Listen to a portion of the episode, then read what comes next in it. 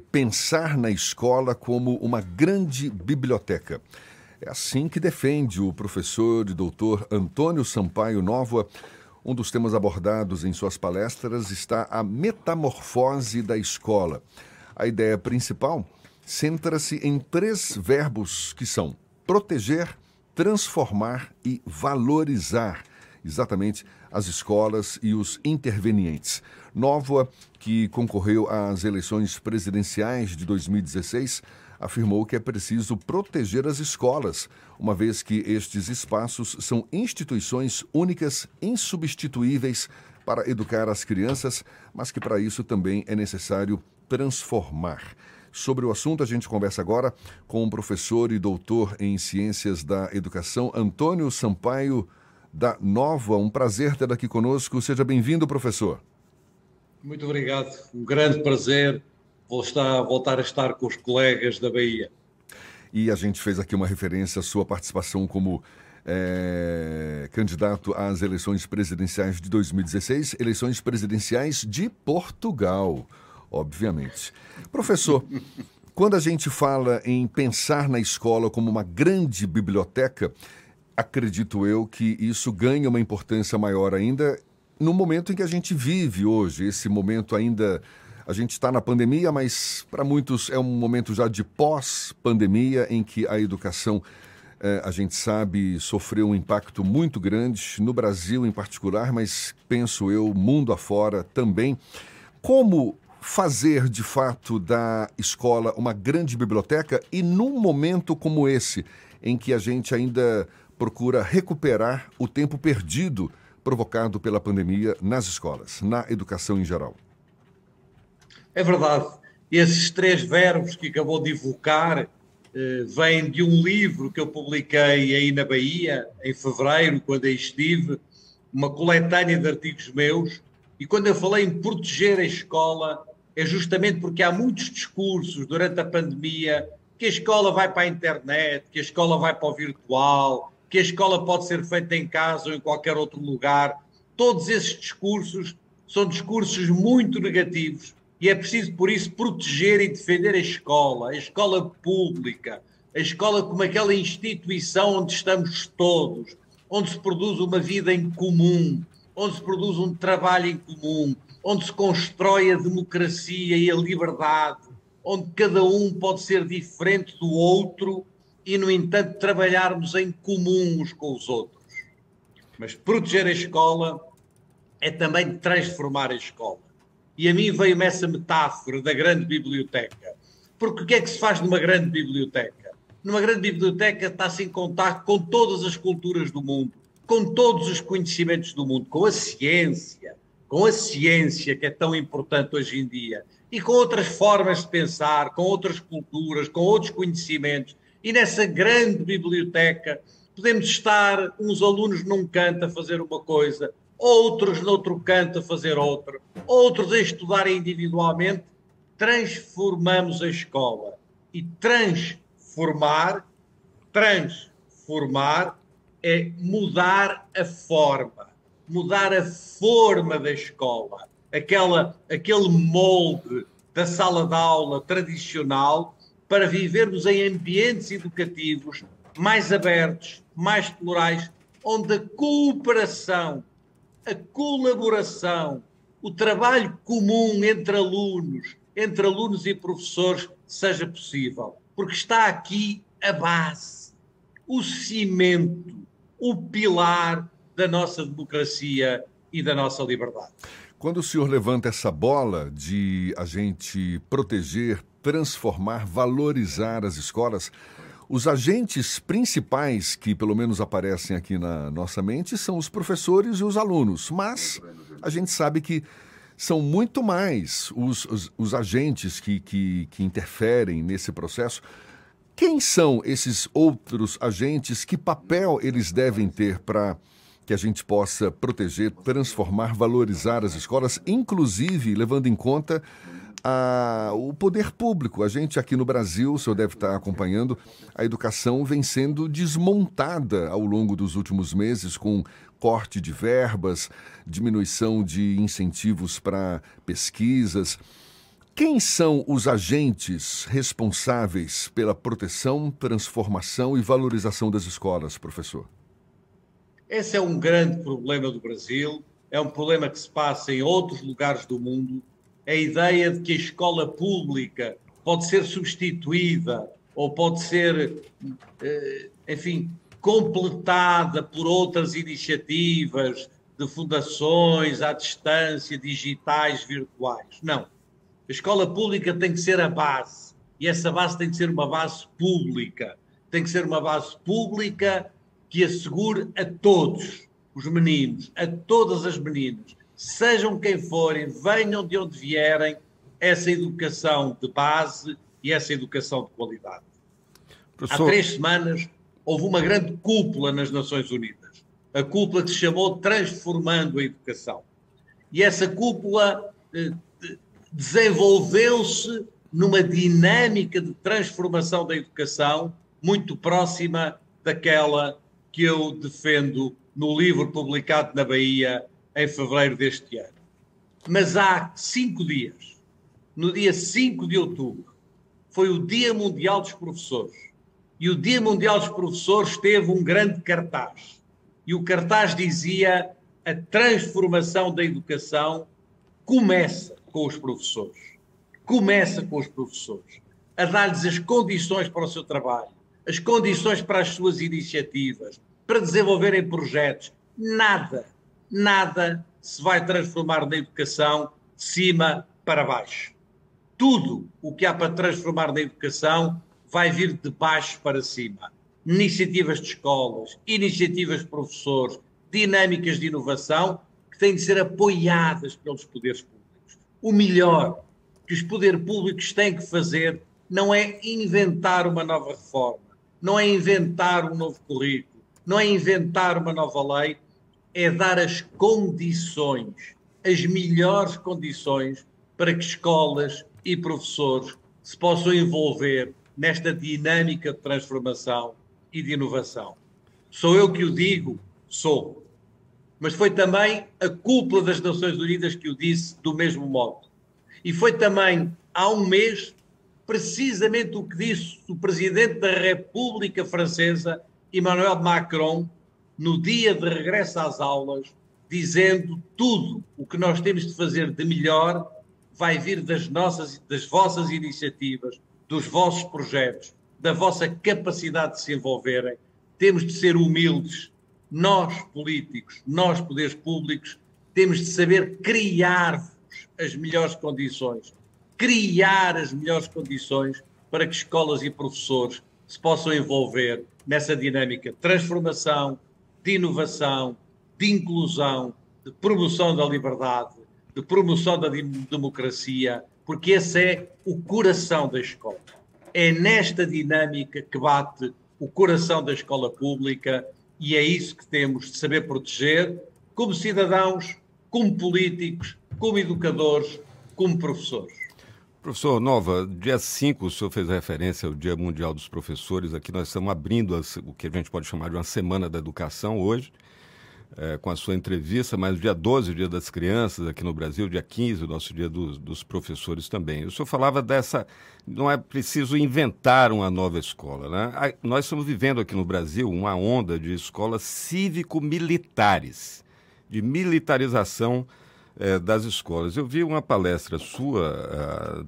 Na internet em que o senhor cita um outro educador português, o Antônio Sérgio, um texto dele de 1915 sobre a escola cívica sobre a escola cívica. O que, que é, a, qual onde é que está a diferença entre a escola defendida mais de 100 anos atrás e esse papel cívico que o, uh, o, o Antônio Sérgio previa para as escolas e essa realidade que nós estamos vivendo aqui hoje, em paralelo a gente tem é, referenciais na educação, como, por exemplo, o Anísio Teixeira, que se referia à escola como a máquina de fazer democracia, ou Paulo Freire, que é, é, conceitou muito bem a ideia da cidade educadora, da, da escola como parte da cidade, não a escola como uma caixa fechada. Né? Qual é a distância entre esses dois universos que nós temos aqui?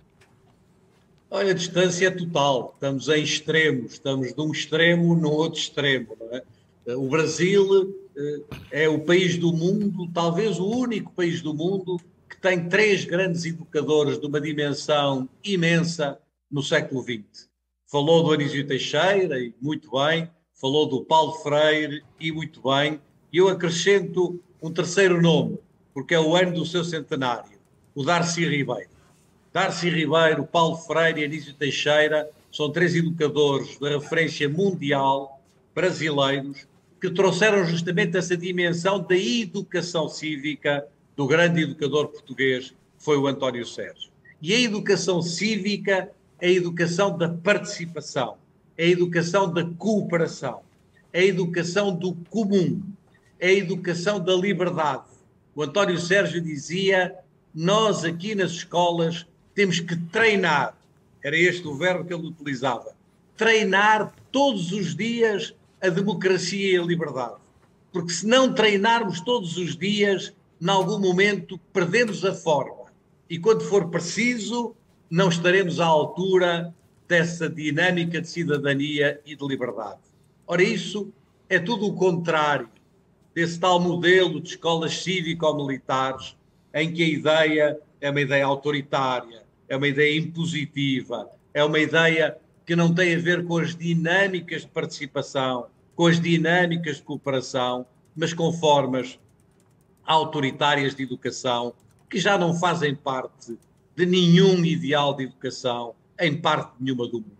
E, portanto, são eh, movimentos anacrónicos, obsoletos, não é? que não correspondem à necessidade que temos hoje de transformar a educação no sentido em que as Nações Unidas o propuseram há três semanas, no sentido em que a Unesco, a Agência das Nações Unidas para a Educação, a Ciência e a Cultura, o propôs num relatório publicado já em português pela Unesco do Brasil, de repensar a educação juntos, os futuros juntos, através de um novo contrato social da educação, essa dinâmica de participação, de cidadania, de democracia e de liberdade que tem de estar no coração da escola.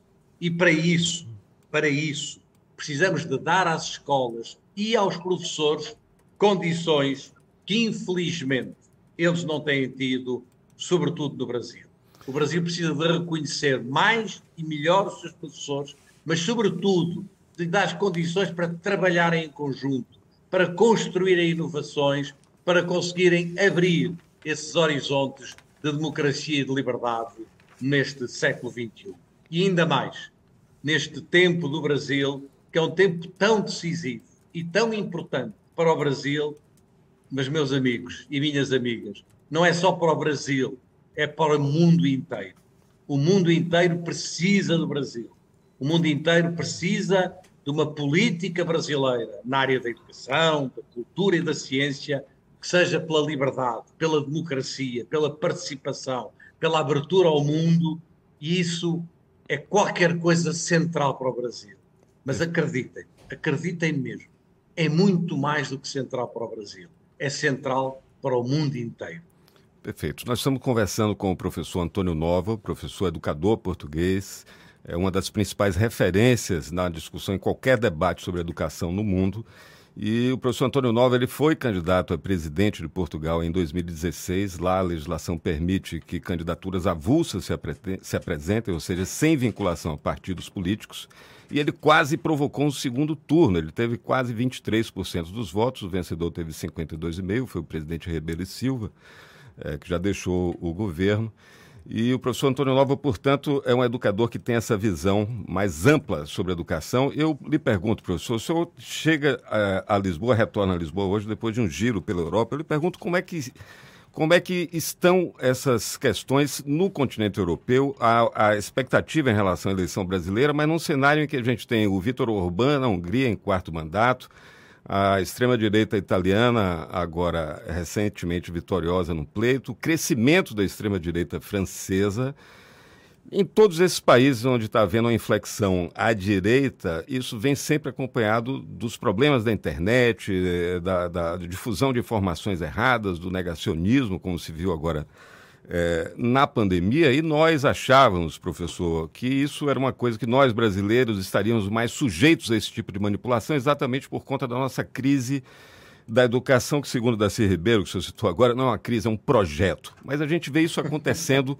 em outros países do mundo. Até que ponto a educação é essa segurança para a sociedade se manter democrática? A educação é absolutamente central e absolutamente decisiva. Mas a educação não pode tudo. Nós, educadores, temos de ter a humildade de reconhecer que a educação não pode tudo. Todos sabemos que os nazistas, que os maiores bárbaros do mundo, não é? Eram pessoas muito educadas. Então a educação por si só, a educação por si só não resolve os problemas do mundo. Mas é preciso dizer também o contrário. É que nenhum problema do mundo se resolverá sem a educação. E que a educação é uma condição absolutamente necessária para a democracia, para a liberdade e para o desenvolvimento.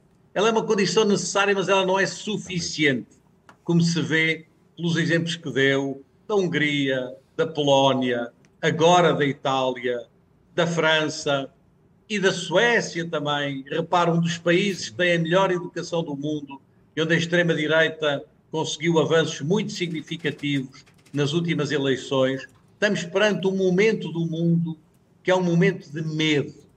Há muito medo há muita desconfiança. As internets, as redes sociais semearam narrativas muito diversas. As pessoas tendem a fechar-se na sua narrativa, a criar uma espécie de uma identidade fechada, que é o contrário da educação. Porque a educação é uma identidade aberta.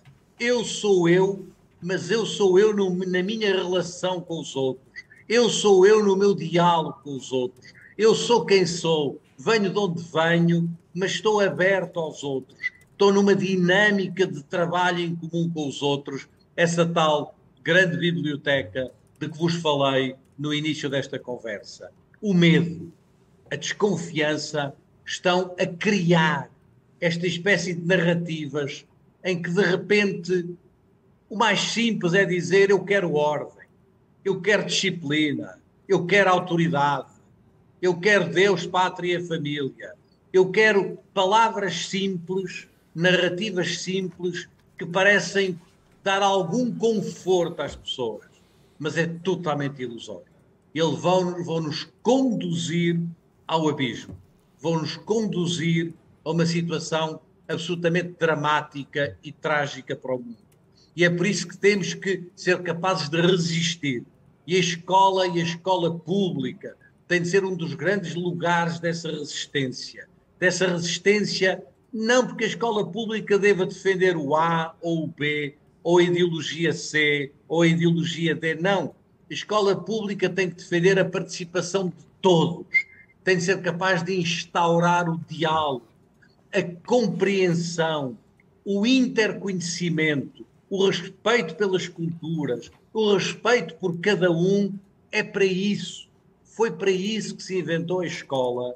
É nisso que a escola é insubstituível e continua a ser, em pleno século XXI, talvez a única instituição que temos onde é possível estarmos em comum, estarmos em conjunto, pessoas muito diferentes, para nos educarmos a nós, mas também para nos educarmos uns aos outros.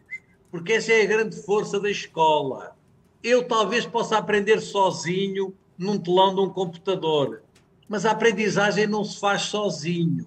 A aprendizagem faz com os outros. Nós educamos uns aos outros e é para isso que esta grande biblioteca, que temos de reinventar, que temos de transformar, é e continuará a ser uma instituição absolutamente imprescindível nas sociedades do século XXI.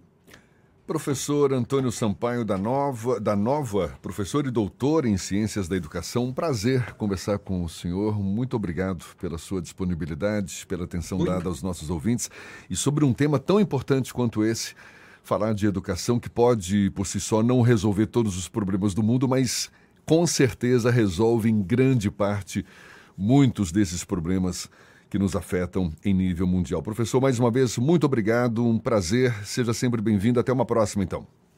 Muito obrigado. Grande prazer ter estado convosco. Que a democracia e a liberdade batam no coração de todos nós e no coração de todos os brasileiros também. Grande abraço e muito obrigado. Muito obrigado mais uma vez. Agora são 7h50 na tarde FM.